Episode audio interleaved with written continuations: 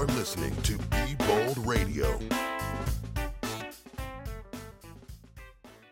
Hallo und herzlich willkommen bei Be Bold Radio, dem Wagemut-Podcast von Jörn Ogiermann und Rada Arns. Und die ist auch heute am Mikrofon. Heute ist Karl Mayer bei mir zu Gast. Karl durfte ich vor vielen Jahren begegnen als Inhaber und Geschäftsführer einer PR-Agentur in München, die mir besonders durch eine sehr angenehme Firmenkultur in Erinnerung geblieben ist. Karl ist nicht nur Unternehmer und seit Jahrzehnten kreativer Kommunikationsprofi durch die verschiedensten Rollen, er ist auch vor geraumer Zeit nach Panama ausgewandert. LinkedIn hat uns wieder zusammengeführt, sodass ich dies alles erfahren darf und ich bin sehr gespannt, wo unsere Gesprächsreise heute hingeht. Lieber Karl, erstmal lieben Gruß nach Panama. Sehr, sehr aufregend. Magst du dich bei mir, bei uns und unseren Zuhörerinnen und Zuhörern mal vorstellen? Ja, hallo Rada, herzlichen Dank auch. Äh, ich stelle mich also kurz vor. Ich nenne es, ich bin PR-Berater im Retirement 1.0 1.0. Also ich bin so was wie pensioniert, aber auch noch nicht ganz pensioniert. Das, das generelle Thema von deinem Podcast fand ich ja auch sehr interessant, Wagemut. Und äh, ich habe natürlich wie jeder auch überlegt, okay, was ist Wagemut für mich?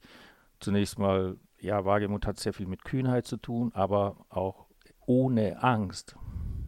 Und äh, für mich ist dann sehr schnell der Gedanke gekommen, weil dann habe ich natürlich an mein Leben gedacht. Äh, ja, du hast eigentlich im Leben ziemlich oft Angst gehabt und es gab so Sprungpunkte, Sprungpunkte ins Wasser äh, wo ich die Angst überwinden musste und wo ich dann den, die Kühnheit aufwenden musste, um mein Leben zu ändern und eine andere Richtung zu geben.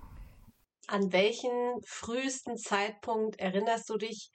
Reden wir mal nicht von der Angst, sondern von dem Umschwung, wo du die Angst in Mut umgewandelt hast. Ähm, gut, äh, das war, also du hast ja auch in der Intro gesagt, äh, dass ich mit dem Großteil meiner Familie nach Panama ausgewandert bin. Das war so einer der Sprungpunkte.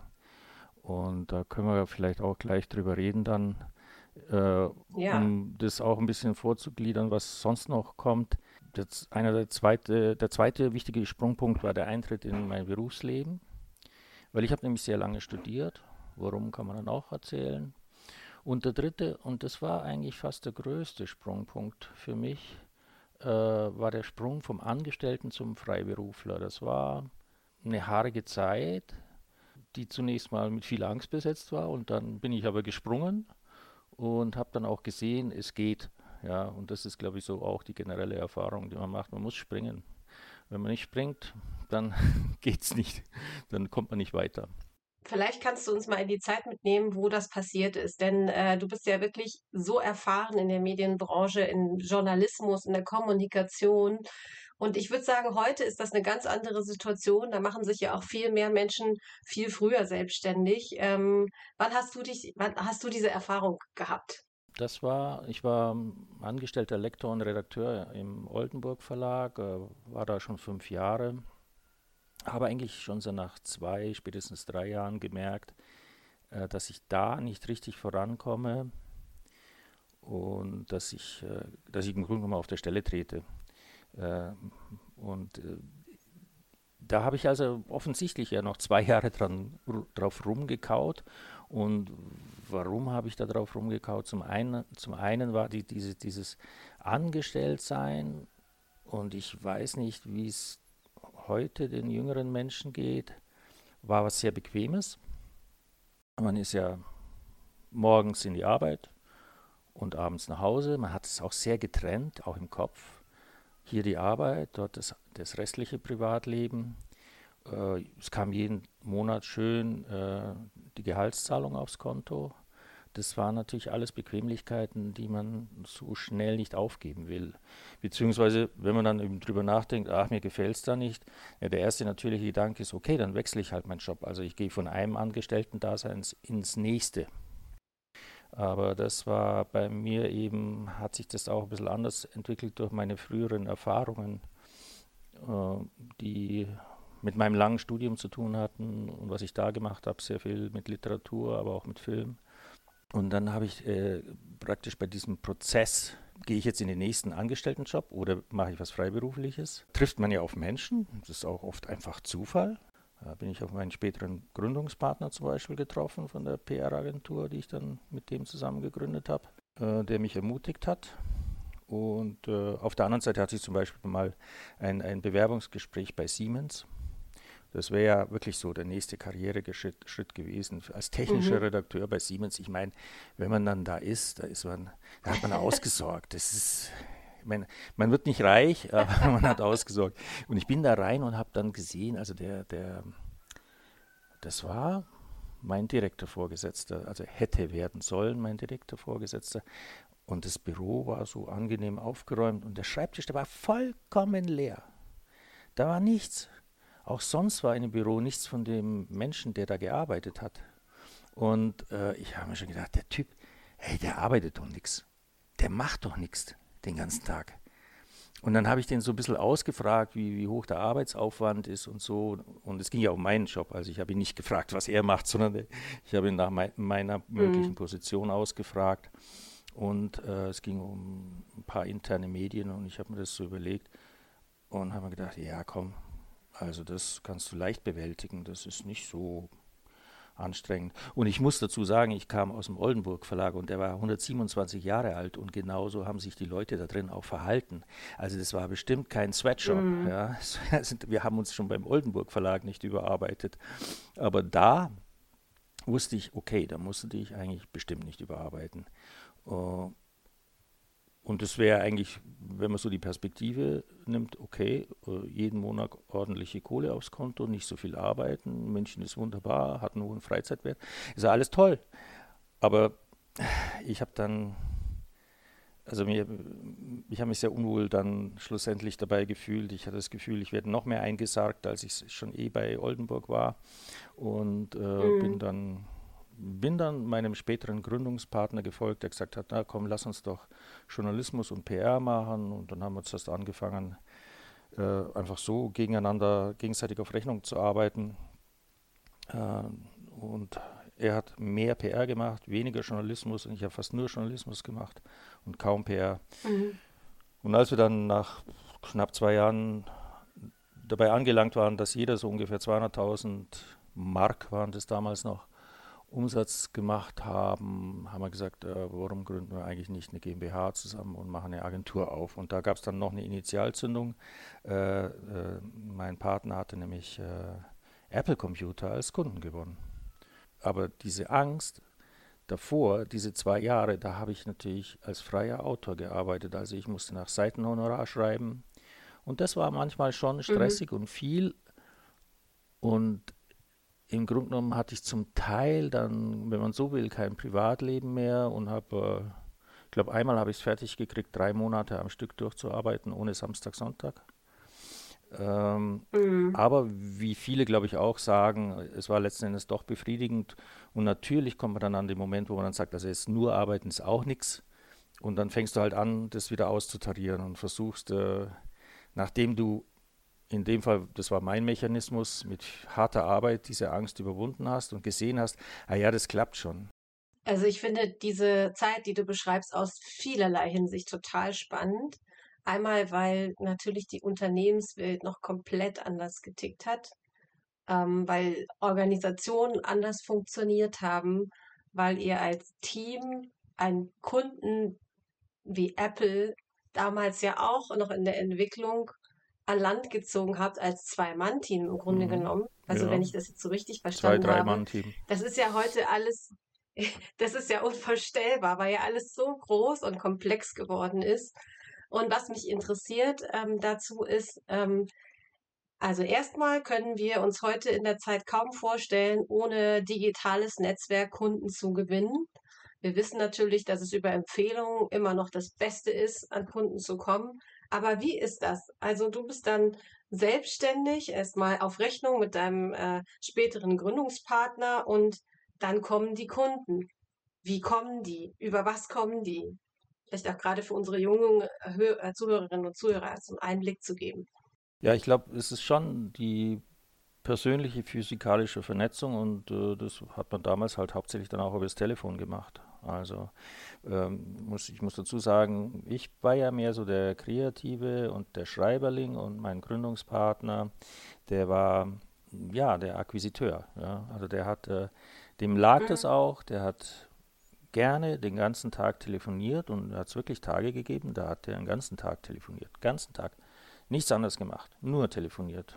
Und es war halt Beziehungspflege. Man hat die Leute kennengelernt auf Messen, dann angefangen, äh, mit denen zu reden und äh, Beziehungen zu pflegen. Dann hatten wir äh, äh strukturell natürlich auch noch einen Vorteil, weil wir haben beides gemacht. Wir haben PR gemacht und haben Fachzeitschriften gemacht mhm. für einen kleinen Fach, äh, Fachverlag. Also man muss vielleicht dazu erklären, Apple Computer ist eine IT-Firma, ne? beziehungsweise heute mhm. eigentlich eine Konsumelektronikfirma, aber damals waren sie noch sehr IT-ig mhm. und äh, wir haben äh, für einen kleinen Verlag aus Vaterstetten äh, IT-Medien gemacht und zwar mehrere.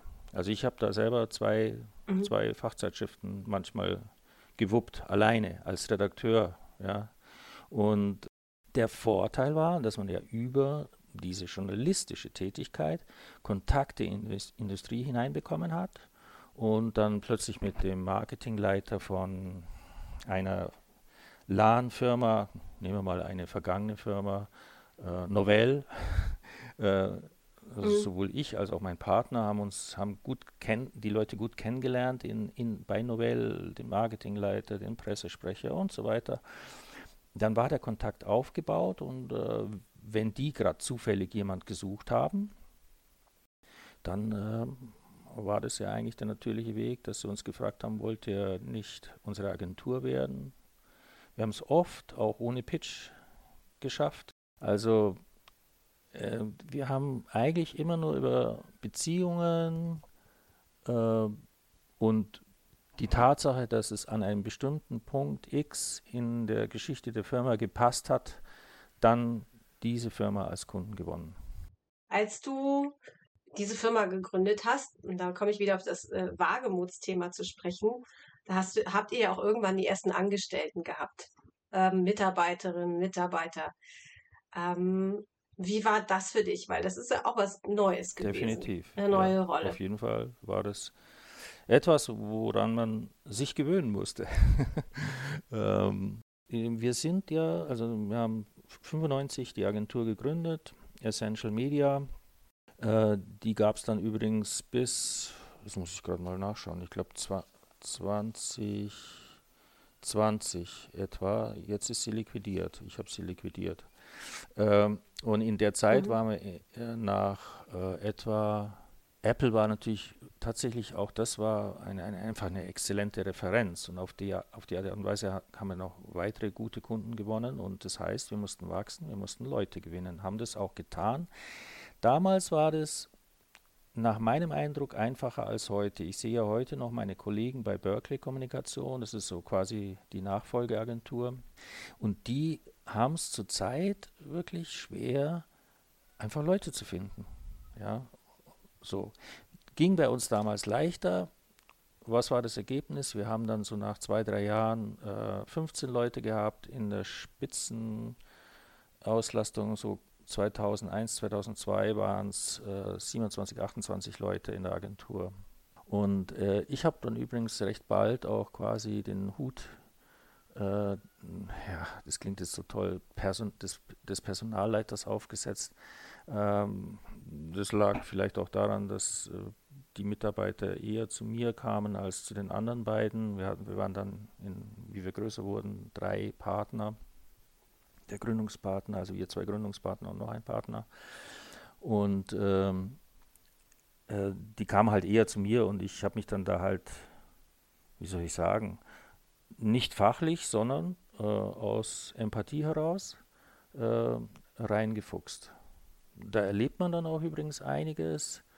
Äh, zum Beispiel eine junge Mitarbeiterin, die bei uns eigentlich über ein Praktikum, dann Volontariat eigentlich hätte Juniorberaterin werden können, die dann plötzlich psychische Probleme bekommen hat und ich das als Laie auch nicht so gleich gecheckt habe, dass die ein Problem hat. Ja. Mhm. das sind dann Erfahrungen. Also heute wüsste ich besser damit umzugehen. Und äh, ich denke, also man zum Beispiel, wenn man Personal macht, sollte man psychologische Grundkenntnisse haben, wissen, wie Menschen ticken. Hatte ich nicht. Learning by doing.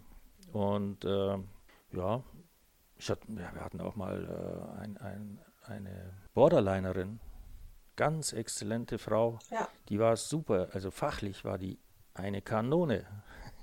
Aber sie war Borderlinerin, ja. Äh, das aber das musste ich erstmal, da habe ich dann gegoogelt, weil ich gemerkt habe, wie verhält sie sich, was tut sie eigentlich. Und da sind ein paar Dinge vorgefallen, wie dass sie in Besprechungen anfängt zu weinen, dass sie sich nicht gesehen fühlt von anderen Kollegen und dann wirklich eine richtige Szene hinlegt in der Agentur, wo man selber, wo alle erstmal dann so geschockt waren. Oh, was ist jetzt mit der los? Oh Gott, was haben wir ihr getan? Ja. Und wir haben ihr wirklich was getan in dem Moment. Wir waren zu wenig sensibel, ja. Und äh, das muss man alles erst lernen. Und dann habe ich gegoogelt, was, was sie, wie, wie ist, was ist das, wenn ein Mensch so ist, wie sie ist, und habe dann herausgefunden, okay, das ist eine Borderlinerin. Das sind ganz wertvolle äh, Führungserfahrungen, die du da teilst. Ähm, würdest du ähm, rückblickend sagen, das war auch wagemutig, so die Führung zu übernehmen, ohne äh, die Möglichkeit zu haben. Ich weiß ehrlich gesagt nicht, wie es damals war mit Führungskräfteschulungen, ob es da überhaupt sowas schon gab, ähm, das zu machen? Also es gab natürlich Führungskräfteschulungen, aber im Agenturalltag hast du ja praktisch keine Zeit. Äh, also das hat man sich so, ja. ja. es war wirklich Learning by Doing. Was weiß ich, das geht mit einfachen Sachen los, dass man Arbeitsverträge ja aufsetzen muss. Äh, dann nimmt man irgendeinen her oder ich habe mich auch an meinem alten Angestelltenvertrag orientiert und habe da reingeguckt, was da so Zeug drin stand gibt es Musterverträge, die kannst, konntest du dann später ja aus dem Internet runterladen. Es ist ja nicht so, dass ich aus der Steinzeit komme. Äh, und äh, ja, und dann machst du halt so deine Erfahrungen und äh, äh Feedbackgespräch. Es gibt ja, äh, ich habe hier kürzlich gelesen in, in, LinkedIn, manchmal ist es ja doch etwas sinnvoll, da ein bisschen mehr zu lesen, dass Feedbackgespräche von diesen Dozenten zum Beispiel abgelehnt werden und er eigentlich äh, sagt, er sollte permanentes Feedback machen. Ja, aber das, na gut, das ist eine Binsenweisheit. Man, man hat jeden Tag permanentes Feedback. Äh, Feedbackgespräch ist, glaube ich, trotzdem wichtig. Und wie hält man das? Also, und, oder wie hält man es nicht? Da hatte ich übrigens auch eine Erfahrung. Ich hatte vorher noch eine Inter, ein Intermezzo, bevor ich die Agentur gegründet hatte, als Werbetexter. Das haben wir auch gemeinsam, ne? Du mhm. warst auch mal Werbetexterin. Ja. Ich war auch Werbetexter, ein Jahr lang. Und der junge Agenturchef war so ein ganz netter Kerl. Ähm, der hat also auch Feedbackgespräch gemacht. Und da ich ein Jahr dort war, habe ich dann also einmal ein Feedbackgespräch erlebt und habe dabei erlebt, dass er eigentlich so seine Bauchgefühle ausgedrückt hat. Also wie ich denn arbeite, mm. wie mein Arbeitsaufwand ist, wie die Ergebnisse sind, war alles nur so ungefähr. Also da hätte ich in der Selbstkritik das besser formulieren können, wann ich einen guten Text abgeliefert habe, wann ich weniger gut war, was so meine Probleme sind und was nicht. Das hat er alles nicht angesprochen. Das hast du auch genau gemerkt. Er hat sich keine Notizen gemacht gehabt, nichts. Ich hatte mir das vorgenommen, ich werde mit falls ich jemals Angestellte habe, und das hatte ich ja dann, solche Gespräche auf keinen mhm. Fall mit meinen Mitarbeitern führen. Und ich habe immer versucht, es so konkret wie möglich zu machen. Ich habe ein Protokoll gemacht, ich habe äh, mir eine Notizen gemacht. Wir haben uns das dann beim nächsten Gespräch zusammen wieder angeschaut, wo stehen wir jetzt und so. Also das ist wichtig. Auch faktenbasiert. Ja, Essential Media ist ja gewachsen, hast du gerade erzählt, von der Gründung bis äh, Anfang der 2000er ganz schön groß geworden. Und erzähl mir doch mal, wie sich dann die Jahre danach entwickelt haben, denn du hast uns vorhin verraten, dass es Essential Media in der Form nicht mehr gibt. Ja, ähm, das war äh, erzwungener Wagemut, um es mal so zu sagen. Ähm, das war so um 2000, da hat also mein Gründungspartner sein Leben irgendwie auf den Kopf gestellt, hat sozusagen alles in Frage gestellt, hat sich scheiden lassen. Äh, ähm, wir hatten vorher schon Kontakte mit einer größeren Agentur aus Düsseldorf äh, und es ging auch wirklich explizit, wir haben da explizit darüber gesprochen, dass um weiter wachsen zu können, vielleicht es auch eine Idee wäre, sich von der Gruppe kaufen zu lassen und dann halt da äh, weiterzumachen. Äh, also das war so die, die Lage in etwa. Äh, es hat sich auch gezeigt, dass, und da stimmt übrigens der Satz, der Fisch stinkt immer vom Kopf her. Der stimmt total. Mhm. Also es kommt sowas von auf die Chefs an. Dass jede Firma ist geprägt durch seine Leitung. Und äh, das Problem, das eine Firma meistens hat, kommt tatsächlich vom Kopf her. Also von der Führungsebene der Firma her. Und äh, aus dem Grund übrigens finde ich es auch vollkommen okay, wenn große Konzernleiter jede Menge Geld verdienen. Es hat schon seinen Sinn. Sie müssen sich allerdings dann auch dran messen lassen. Also deswegen, das ist dann schon ein hartes Leben zum Teil, äh, das ich zum Teil nicht, äh, gar nicht, da möchte ich gar nicht tauschen. Aber der, der Fisch stinkt vom Kopf her. Bei uns war es auch so um 2001. Ähm, wir haben uns selber nicht mehr so vertragen. Es, jeder hatte offensichtlich ja andere Lebensziele. Der, der Juniorpartner, der hat immer sehr verdeckt agiert. Äh, mein Gründungspartner hat sich scheiden lassen und hat überhaupt gefunden, dass sowieso einiges sich ändern muss. Ja, so war es. Dann haben wir uns zerstritten. Und die Folge war dann schon auch, dass die Agentur zerbrochen ist. Ja. Äh, Im Beratungsgeschäft ist es leider so oder muss man halt einfach damit leben, äh, dass ja die äh, einzelnen Berater äh, einen sehr intensiven Kontakt zum Kunden haben, die man als Firma insgesamt in der Form nicht hat. Äh, in der Werbung haben die das ja ganz schlau gemacht. Äh, die haben die Jobs sehr tailorisiert und man ist halt äh, Copywriter, man ist Headline-Schreiber, man ist äh, Kreativdirektor, man ist Art Director, man ist Reinzeichner, hieß es früher noch uralter Begriff. Also man mhm. hat sozusagen die kleinen grafischen Arbeiten nach Anleitungen eines erfahreneren Grafikers ausgeführt äh, und so weiter. In der Werbung ist es also äh, sehr aufgegliedert, tailorisiert, wenn man, äh, man kann äh, als äh, kleiner Grafikdesigner mit Sicherheit nicht einen großen Kunden zu sich rüberziehen, das geht nicht. Ähm, man kann das vielleicht als Etatdirektor, das geht auch in der Werbung, ähm, in der PR ist es aber viel mehr so, dass es äh, an den einzelnen Berater gebunden ist. Also dass die, der Kunde sich an den Berater gewöhnt, mit dem er zusammenarbeitet und den toll findet. Ja. Und so ist es bei uns dann auch gewesen. Ähm, wir hatten dem Juniorpartner übrigens zwei Jahre zuvor Apple übergeben und der hat den wunderbar gematcht gemanagt. Der hat sich so tief reingedrillt in den Kunden, dass der nicht mehr trennbar war von den Kunden. Und äh, mhm. das Ergebnis war, wir haben uns zerstritten. Es liefen einige unschöne Sachen ab. Und die Agentur ist in drei Teile zerbrochen. Jeder hat seine Kunden mitgenommen. Ich habe zum Beispiel Sony, äh, Sun Microsystems mitgenommen. Oder die sind bei mir geblieben, weil ich habe ja die Essential Media GmbH ja. behalten. Die anderen zwei haben ihre Kunden eingepackt und sind gegangen und haben neue Firmen gegründet und äh, arbeiten zum, ich denke mal, zum Teil heute noch. Ja, der Mensch denkt auf jeden Fall personenbezogen und es wird gefühlt auch immer stärker, dass die Person noch wichtiger ist. Also oft, also in der Politik kennen wir es sowieso, ähm, auch oft in der Leistung. Da sind wir auch irgendwo wieder bei, bei LinkedIn tatsächlich, beim Personal Branding. Und das haben die einfach als gute Vertriebler und Verkäufer und Vertrauensaufbauer schon per se in sich gehabt, also diese Bindung zu schaffen. Und in der Agentur war es auch bei uns so, wenn ich da kurz reflektieren darf, dass man äh, das auch noch nicht nur terrorisiert, sondern auch so strikt vom Kunden getrennt hat. Also ein Kreativer hatte in der Regel gar keinen Kontakt zum Kunden. Der Berater stand immer dazwischen. Auch wenn uns das auf der anderen Seite die Arbeit erschwert hat, was kreative Ideen und das, das Transportieren dieser Idee gegenüber dem Kunden war unmöglich, weil der Berater die Idee abgefangen hat und dann dem Kunden auf seine Art und Weise präsentiert hat. Und äh, da hat man dann schon manchmal da gesessen und gesagt, so ja, aber eigentlich ist der Sinn ein ganz anderer und er muss das irgendwie erleben und er kann das gar nicht fühlen, was wir uns da überlegt haben und umgekehrt auch. Das eine, dass du sagst, äh, ja, man hält sein Team auch vom Kunden fern und auch der Agenturchef passt genau auf, was der Berater, also der im, der das Team leitet, was er tut mit seinem Kunden.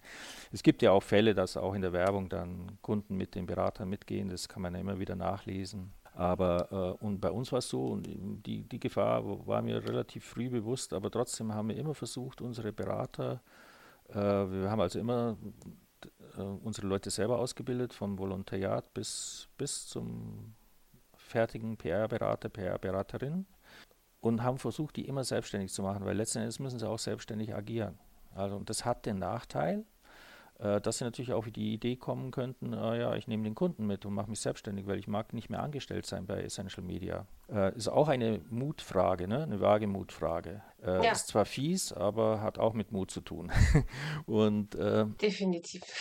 und Moral vielleicht auch noch dazu. Ich weiß noch, ich bin mal äh, als das alles so gebröselt hatte äh, und ich mit meinem Drittel zurückgeblieben war, äh, mit meinem Team auch, die zu mir standen, die mich mochten und so, äh, hat mir dann kurze Zeit später einen, einen, kleineren Schweizer Kunden, wo der Berater halt auch, auch aus privaten Gründen, äh, das, das, das, sieht man auch, spielt ja immer alles zusammen. Also der hat aus privaten Gründen auch angefangen, sich umzuorientieren und war natürlich so auf die naheliegende Idee verfallen, ah ja, ich brauche irgendwie eine, ich mache mich selbstständig, ich brauche jetzt dann natürlich erstmal einen Kunden und dann nehme ich doch den Kunden, den ich gerade schon betreue. Und äh, das habe ich spitz gekriegt. Der Kunde wollte auch kündigen. Und da ich das ja vorher ein paar Mal erlebt habe, so diese frugalen Briefe, also der beste Brief von Apple Computer, eine Zeile, äh, der Kündigungsbrief, ähm, bin, ich, äh, bin ich nach Zürich gefahren und habe mit dem ganz transparent über alles geredet, mit dem Chef. Und habe gesagt, ja, was wäre das? Und der Kollege, der, das, der dich betreut, der ist ja auch gut, ja, klar. Und, und den habe ich wirklich eine Stunde lang rhetorisch so durch die Mangel gedreht, dass er dann doch nicht gekündigt hat. Mhm. Und mhm. äh, er hat dann später gekündigt, weil letzten Endes wollte er das anders gestalten. Und der Kollege, äh, der eigentlich auch ein ganz netter Kerl ist, also ich bin dem nicht, nicht besonders böse mehr, der hat den heute noch. Der ist jetzt heute angestellt bei dem Kunden. Äh, nee, mhm. bei einer weiteren Firma und die sind zusammen. Also der, der Marketingleiter bei dieser Schweizer Firma, der hat gewechselt. Der ist jetzt heute bei einer großen Firma in Südtirol, die aber weltweit agiert. Und da ist er jetzt, äh, glaube ich, auch Marketingleiter oder so. Also die haben so ein Team gebildet, die haben okay. sich gefunden, die zwei. Ja. Und äh, sind dann, haben ihren weiteren Berufsweg dann sozusagen, wenn man so will, auch zusammen gemacht. Ist das heute nicht sogar gesetzlich irgendwie äh, geschützt, dass man nicht gleich mit irgendwelchen Kunden zusammenarbeiten kann? Äh, der absolute Spezialist bin ich auch nicht, aber es ist in der Regel so, dass du hast eine, eine, eine Schutzklausel drin in deinem Vertrag. Äh, du darfst also zum Beispiel, wenn du dann den Kunden hast, sollte man das in den Vertrag reinschreiben. Das haben wir später dann ein paar Mal gemacht, nachdem wir eben auch schlechte Erfahrungen gesammelt hatten, dass du für den Kunden ein halbes Jahr lang nicht arbeiten darfst äh, oder dass du für innerhalb der Branche, das, das ist aber sehr umfassend, da hat mir dann, ich habe dann öfter mal mit Arbeitsrechtlern zu tun gehabt. Ich habe ja im Zuge dessen, dass die Agentur in drei äh, Teile zerfallen ist, äh, wäre die Essential Media GmbH ja beinahe Konkurs gegangen. Und äh, ich musste Leute kündigen. Das war auch eine schwierige Erfahrung, die ich vorher auch nicht gemacht hatte. Ich habe also da, oh, ich weiß nicht, 10, 15 Leute entlassen müssen. Und äh, das war auch eine schwierige Erfahrung, aber ja. Ja, das es hört sich auch wagemutig an, auf jeden Fall. Also Wagemut, weil das ja in dem Moment, wo man sich entscheidet, eine Firma zu gründen, kann, können diese Dinge ja alle passieren, die du gerade beschrieben hast. Also die Dinge, die im schönen Fall sind und aber auch die Dinge, die im schlechten Fall sind, wie eben, dass man sich von Leuten trennen ja, muss. Und da gibt es Leute, die man eigentlich gerne mag und wo es einem wirklich in der Seele leid tut, dass man sie jetzt kündigen muss. Äh, da hat es ein paar gegeben, mit ein paar von denen habe ich heute auch noch zum Teil Kontakt, obwohl ich sie gekündigt habe und es war in dem Moment für die nicht erfreulich, natürlich nicht. Ja. Ähm, und es gab welche, die halt so richtig, ja, wie Menschen halt so sind, dann, ich will jetzt keine groben Worte gebrauchen, aber die halt sehr schnell gemerkt haben, okay, äh, steht alles spitz auf Knopf, es könnte sein, dass ich gekündigt werde und die sich dann darauf vorbereitet haben und dann, glaube ich, schon im Vorhinein sich nach einem Rechtsanwalt erkundigt haben. Und dann habe ich, also ich habe so vier, fünf Arbeitsgerichtsprozesse geführt. Und äh, es war auch eine interessante Erfahrung. Und es hat auch übrigens zum Teil ganz schön Geld gekostet, also weil wir mussten Abfindungen bezahlen und so. Und äh, das war alles okay. Es gibt dann schon so Momente, wo man dann, wo, wo ich dann wirklich sauer war, wie zum Beispiel eine Mitarbeiterin, die auch früher schon mir aufgefallen war, dass sie nicht immer ehrlich war und auch so hintenrum Sachen gemacht hat, was man aber dann, ja, man hat da, ich habe da halt nichts dazu gesagt, weil was will ich dazu sagen? Äh, da, ich, ich will keinen Prozess eröffnen oder so. Also hält man den Mund mhm. und denkt sich, naja, die ist nicht ganz ehrlich, das ist so, man nimmt sie dann auch so wahr und so hin. Und als es äh, eben dann zur Kündigung kam, ich musste sie auch kündigen, dann hat die da einiges aufgefahren. Äh, es kam dann zu, vor Gericht zum Vergleich. Äh, ich habe ihr die höchste Abfindung bezahlt von allen. Und was hat sie dann noch gemacht? Weil ich vor Gericht natürlich gesagt habe, es ist schwierig, das zu zahlen, weil die Agentur befindet sich wirklich in, in, in einem sehr schweren Fahrwasser und kann auch passieren, dass wir Konkurs gehen. Dann hat sie eine Pfändung nachgeschoben nach dem Urteil. Und ich hatte gerade mhm äh, musste gerade die Bank wechseln, weil es waren schwierige Zeiten und zum Beispiel hat äh, die, äh, der Vermieter äh, die äh, Kaution zurückgefordert und die Bank, die vorhergehende Bank, hat dann das Konto eingefroren. Und lauter solche netten kleinen Gemeinheiten. Das hatte zur Folge, ich musste eine neue Bank finden, hatte gerade eine gefunden, Gelder liefen, fingen an, über diese Bank zu laufen und dann hat sie äh, diese Pfändung nachgeschoben auf das Firmenkonto, auf das neue Firmenkonto. Das war natürlich super als, also im Standing gegenüber der Bank. Ja.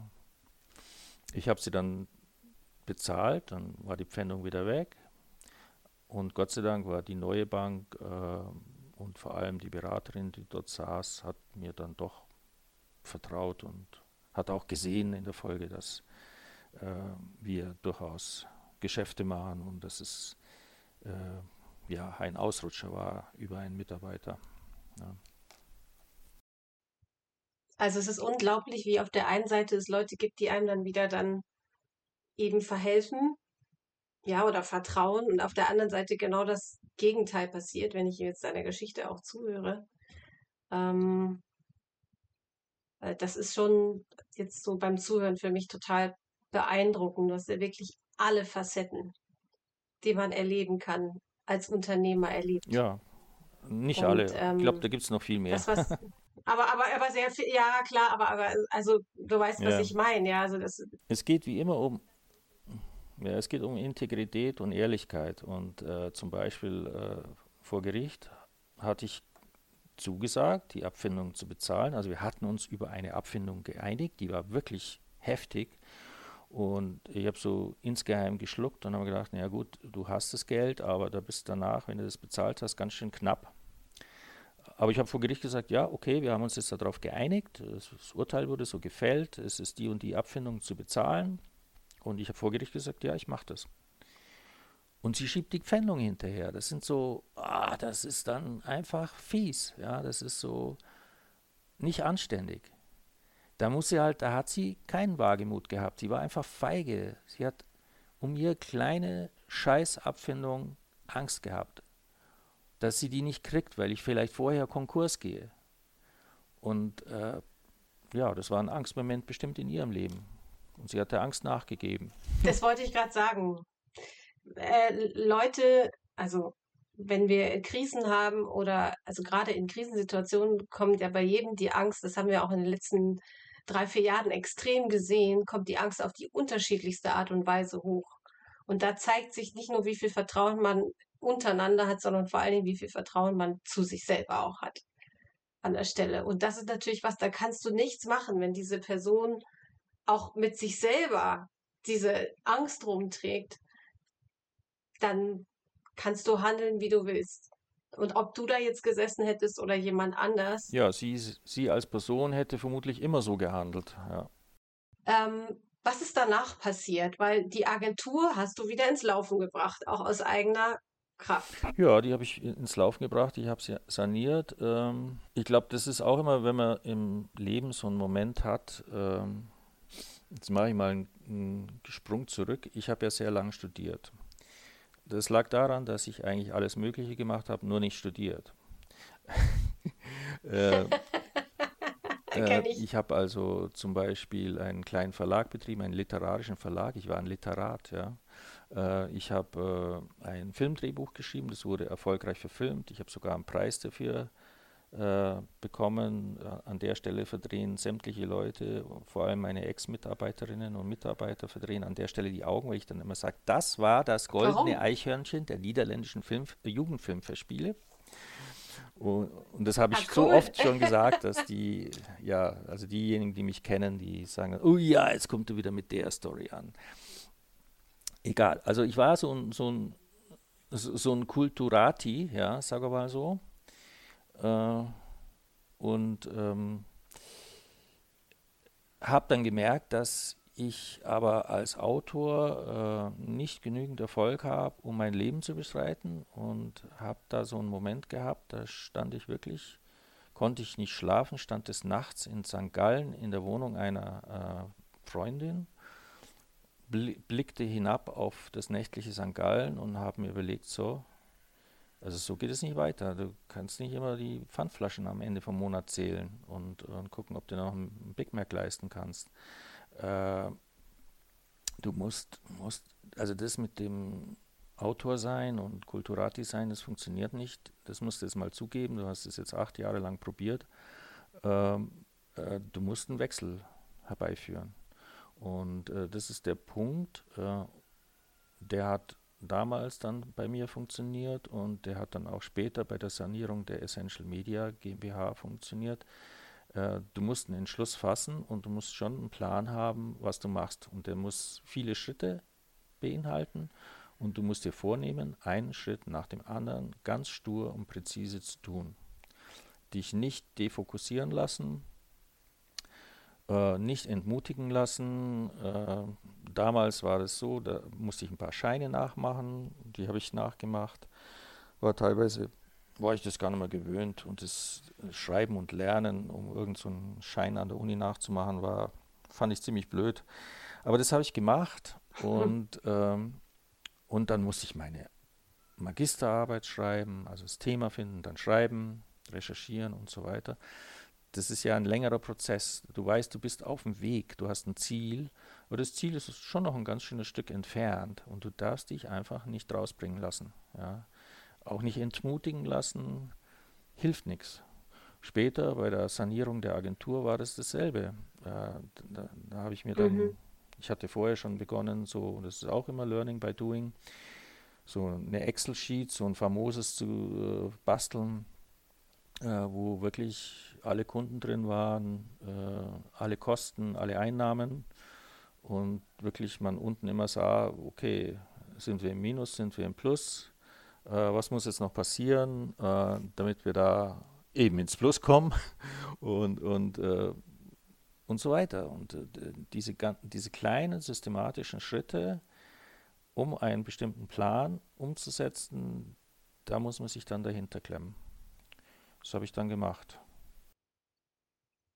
Da muss ich dich ja gleich fragen, ehrlich gesagt, ähm, auch wenn ich natürlich gerne noch wissen würde vorab, wie ähm, sich das mit der Essential Media dann entwickelt hat.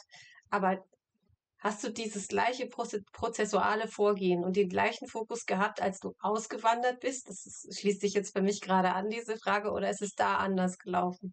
Ach, das war, wenn man so will, leichter. ja, das war tatsächlich leichter. Also da muss man jetzt einfach sehen, weil ich habe ganz am Anfang gesagt, äh, ich bin im Retirement 1.0. Wir haben in der Familie schon länger diskutiert, äh, was passiert jetzt eigentlich, wenn ich aufhöre zu arbeiten. Ich habe ja 2017, im Jahr 2017, in einem Asset-Deal meine Agentur an diese englische Agenturgruppe verkauft, an Berkeley. Mhm. Habe da ein bisschen Geld erzielt und das war aber auch gestuft. Das war ein Prozess von drei Jahren, also es hat von 2017 bis 2020 mhm. gedauert. In der Zeit habe ich im Grunde genommen komplett normal weitergearbeitet und habe eben auch sichergestellt, dass äh, die Bedingungen erfüllt wurden für den Verkauf und ich weitere Prämien und weitere Zahlungen erhalten habe. Und äh, da war natürlich absehbar, okay, was mache ich denn nach 2020? Ja, also da musste irgendwie auch ein Plan her. Und den haben wir innerhalb der Familie diskutiert. Also was, was machen wir dann? Ja. Und so meine Idee war, ja, ich möchte irgendwo hin, wo es warm ist. Und hat meine Frau gesagt, ah, da bin ich sofort dabei. Die hat im Winter immer gejammert.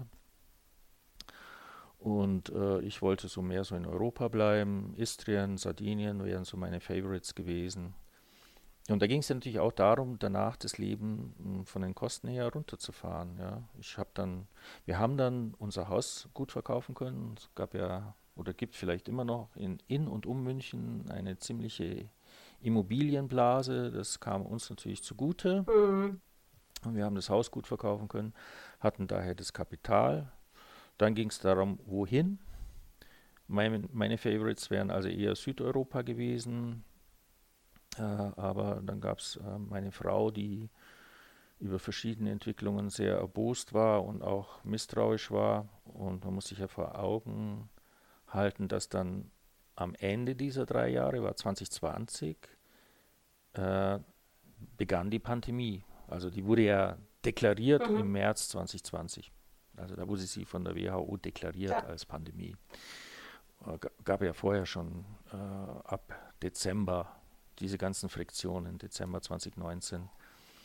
Das hat unsere Beschl Entscheidung sozusagen auszuwandern beschleunigt. Und dann ging es halt um das mhm. konkrete mhm. Konkretisieren, wohin. Und das war eher so, klar, man hat auch geschaut, äh, sollte man auch übrigens tun, wo gehe ich hin, wie ist das Klima dort, wie ist das politische System, wie entwickelt sich die Wirtschaft des Landes, solche Sachen. Und äh, wir sind ja nach Panama gegangen. Äh, die Wirtschaft wächst da immer leicht. Äh, die, das Land hat eine sichere Einkunftsquelle, nämlich den Kanal. Es ist der Vorhof der USA, das kann man jetzt sehen, wie man will. Ich sehe es mit einem lachenden und einem weinenden Auge. Äh, die Währung ist einfach, das sind einfach Dollar. Äh, so. Wir waren dann zum Testbesuch und ich habe es auch gut gefunden. Das war meine Bedingung man kann natürlich, also nach einem kurzen Besuch und wir sind quer durchs Land gereist und ich habe mir das mit angeschaut, kann man eigentlich trotzdem nicht sagen, ob das jetzt die richtige Entscheidung ist. Aber man hat auch ein Bauchgefühl. Und das Bauchgefühl bei mir war ja. nicht schlecht und vor allem meine zwei Frauen, also wir bestehen äh, aus, unsere Familie hat vier Mitglieder, zwei Töchter, wir als Ehepaar, meine Frau und meine jüngere Tochter, die wollten hierher nach Panama äh, meine jüngere Tochter vor allem deswegen auch, weil sie in der Nähe dann der USA ist, weil ihr Traumland ist die USA und sie will da auch irgendwann mal hin und das war ein Punkt für sie. Sie ist außerdem Pferdefan. Hier kann man sich das leisten. In Deutschland hätte man, hätten wir uns das nie leisten können, äh, Pferde zu erhalten und so. Mhm. Deswegen war für sie der Fall klar. Meine zwei Frauen haben mich nach Panama gelotst, dann letzten Endes. Und äh, und es ist noch eine Tochter in München geblieben, die hat macht gerade erst ihr Lehramtsstudium zu Ende, die wird Lehrerin für Deutsch und Kunsterziehung, hat Privatleben dort einen Freund. Äh, für die kam das nicht in Frage auszuwandern und das ist schon auch ein Stachel, also dass, dass äh, mhm. die große Tochter da ist und wir hier, das ja, das ist so einer der Minuspunkte in dem Fall ein großer Minuspunkt äh, in puncto Auswanderung nach Panama. Ansonsten übrigens kann ich es zusammenfassen, Panama ist äh, äh, schön. Also es ist schön da, äh, die Leute sind nett. Der Lebensstandard, den hat man ja vorher abgeklopft. Äh, da ist dann so eine Erfahrung zum Beispiel, man kann dann nachlesen, okay, wie sind die Lebensmittelpreise, Lebens Lebensmittelindex. Der sah da eigentlich ziemlich gut aus. Aber wenn man dann da, da ist, merkt man plötzlich, ah, das ist nicht so. Und ich würde mal die These wagen, egal wo man auf der Welt ist, man gibt für Essen zum Beispiel mehr oder weniger das aus, was man in Deutschland ausgibt. Weil wenn man, was weiß ich, in Thailand ist, dann geht man die meiste Zeit essen und macht sich wenig selber. Oder hier äh, gehen wir in den Spanienladen und kaufen uns mal wieder gescheiten Käse aus Spanien. Der kostet aber ein Schweinegeld. Oder ich kriege ja. hier, äh, ich trinke zwar das Landesbier Balboa ganz gerne, aber ab und zu will ich halt doch ein äh, Paulaner trinken und das kann ich auch. Es gibt's, kostet aber die Flasche 3,50. Und wenn man dann, wenn man diese ganzen ja. Sachen zusammenzählt, merkt man, okay, Lebensstandard, Abteilung Kosten für Essen nähert sich dem an, was man eigentlich in Deutschland verbraucht hat. Innerhalb Europas hatte ich immer das Gefühl, dass das Essen sogar wesentlich teurer ist und die äh, Lebensmittel in den Supermärkten äh, teurer als in Deutschland. Ähm, egal, ob es jetzt Spanien war oder Italien oder vor allem Schweden. Also Panama ist günstiger, so von den Zahlen her.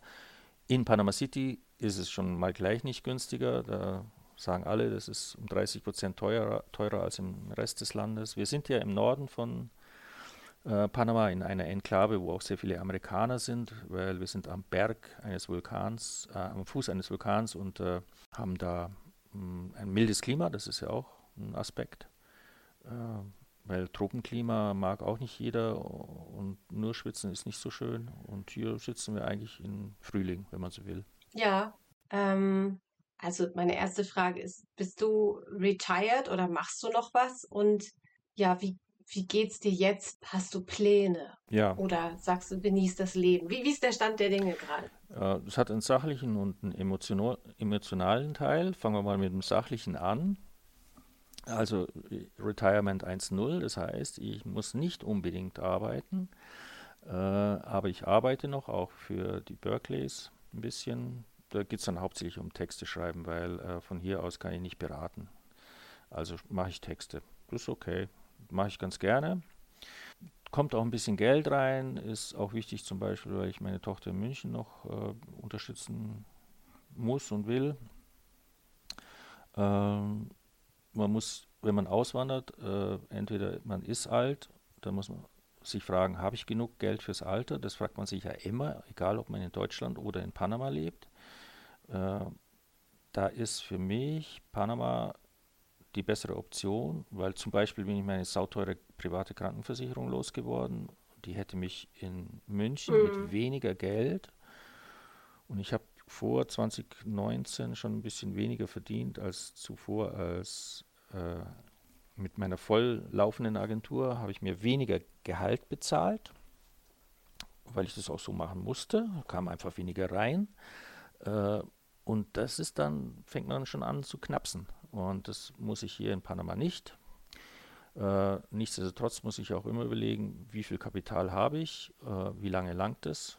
Kann man einfache Divisionsaufgabe.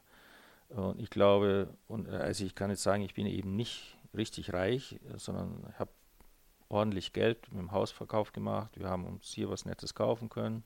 Wir leben angenehm, aber wir müssen schon immer ein bisschen was dazu verdienen, weil sonst ist das Kapital in fünf bis zehn Jahren, je nachdem wie wir leben, aufgebraucht.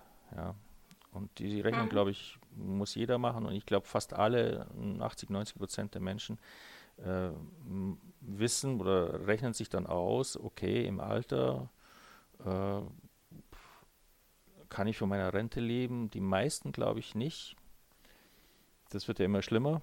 Und äh, das heißt, es geht mhm. immer darum, in irgendeiner Weise eine Basis zu haben. Entweder ein abbezahltes Haus, eine abbezahlte Wohnung als Basis und dann ein bisschen was dazu verdienen, beziehungsweise vom angesparten Kapital leben. Das ist der sachliche Teil.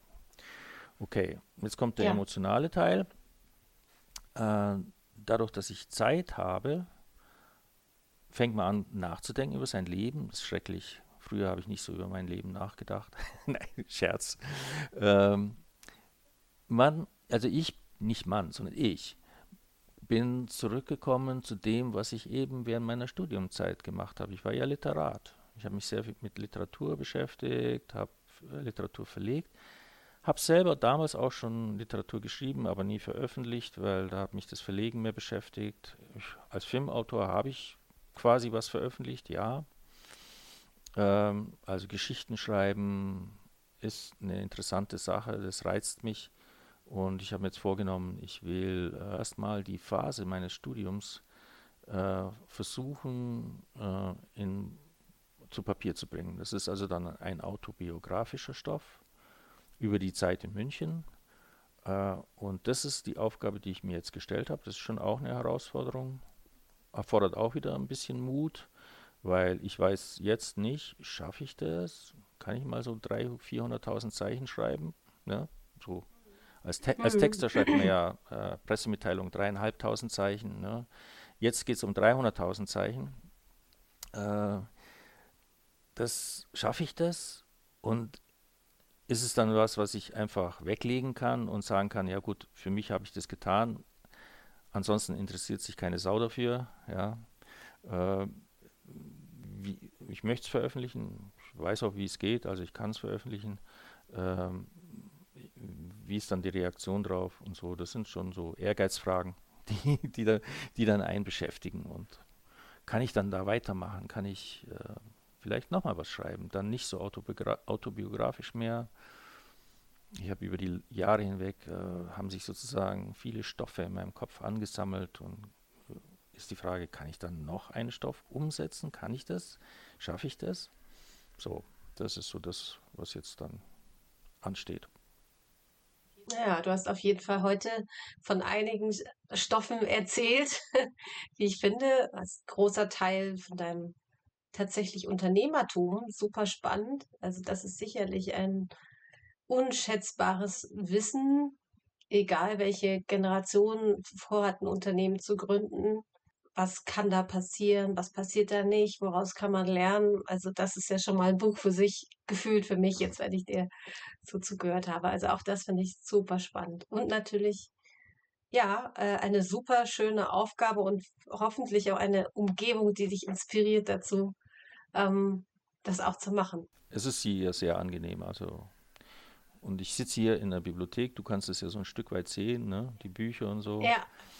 Und die Bibliothek ist der Raum, der noch nicht ganz fertig ist. Da müssen wir noch ein paar Sachen machen. Äh, damit ich dann da auch gescheit sitzen und arbeiten kann. Wenn jetzt jemand mit dir in Kontakt treten möchte und vielleicht Fragen zu deinem Unternehmen, Unternehmerleben oder zu deinem Buch zu stellen, wie können die Leute mit dir in Kontakt treten? Also die, die mich kennen, wissen meine alte E-Mail-Adresse bei Essential Media und alle anderen, die mich nicht so kennen, die können auf LinkedIn mich kontaktieren. Dann möchte ich dir ganz, ganz herzlich danken für deine Zeit und für die super spannenden Einblicke, diese Vielfältigkeit. Und ich wünsche dir jetzt bei deinem Projektbuch ganz, ganz viel Mut, Wagemut wieder, Spaß, dich hinzusetzen, aber auch Spaß daran, dich abzulenken, bei der schönen Natur, die, die ich zumindest von Bildern aus Panada, äh, Panama kenne. Panada ist so eine Mischung aus Kanada und Panama. Bisschen wärmer halt. Ähm, bisschen wärmer. Ja, und ich äh, freue mich dann davon zu hören, äh, wie es läuft mit dem Schreiben und vielleicht ähm, hältst du uns auf dem Laufenden. Also vielen Dank für deine no Zeit. No pressure, sagt der Engländer dazu. You're listening to Be Bold Radio.